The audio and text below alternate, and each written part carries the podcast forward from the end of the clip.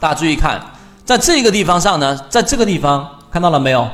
股价的短期均线在往下走之后，这里面出现了一个走平，又继续往下走，这种叫做飞稳。它本身呢，要改变原趋势的力度是弱的，是弱的。第二种是什么呢？就是纯稳啊！注意看这个地方上，也就是股价在这个地方上短期均线粘合了，又继续往下走。也就是说，它要尝试什么叫做均线动力学啊？它在尝试改变原趋势。任何一个趋势要形成，一定要靠什么呢？一定要靠一个叫做合力啊，合力，合力。任何这一个好，我们来打合力。大家注意，任何一只股票的上涨或者要改变原趋势，第一，它是要考虑它的主力问题。主力是什么？主力就是上方的抛压，抛压。第二个要解决的就是我们说的推力问题。推力问题，它需要靠的是什么？靠的是下方的这这一个资金。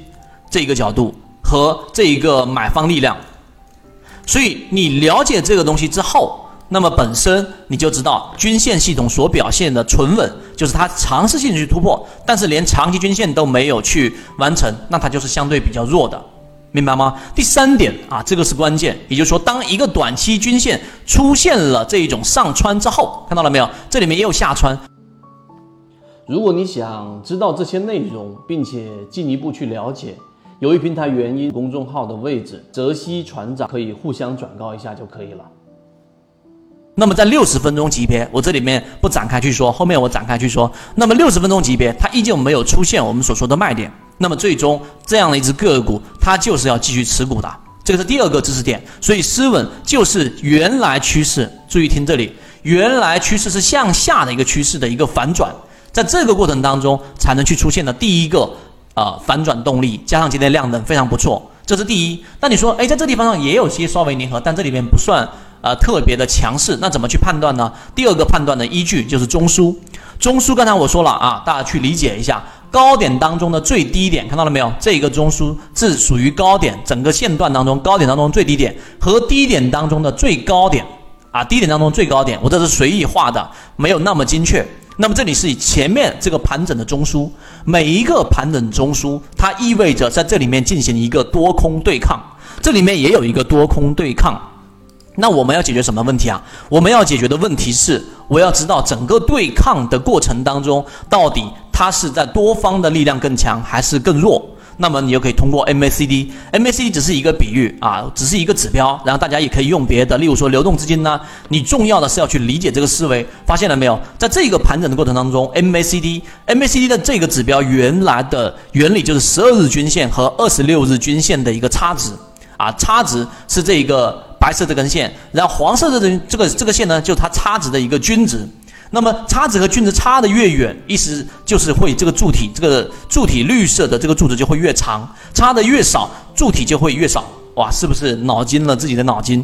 你不用理解刚才我讲那段话，你要理解是在这个地方盘整，柱体面积是大幅的这一个绿色面积，然后在这个地方又出现盘整的时候，你会发现绿色柱体面积非常明显的少于前期了。明白了吗？这是第二个知识点。第三个知识点是什么？这里面出现了一个最低点，就在这一个下降趋势当中的最低点。但是在 MACD 柱体当中，它应该按照常理来说，最低的股价应该形成最低的柱体的这一个柱，这个柱体的这个长度应该是属于这样一种情况的。但是这个就叫做背离。在之前叫背驰，所以当你看到这个盘整的时间，它所含的这个时间已经明显比原来缩短了。第二个，MACD 的柱体面积也明显比之前缩短了，就代表它盘整的时间短了，它整个对抗的整个幅度会变高了。这第二点大家要明白。第三个就是在均线系统当中。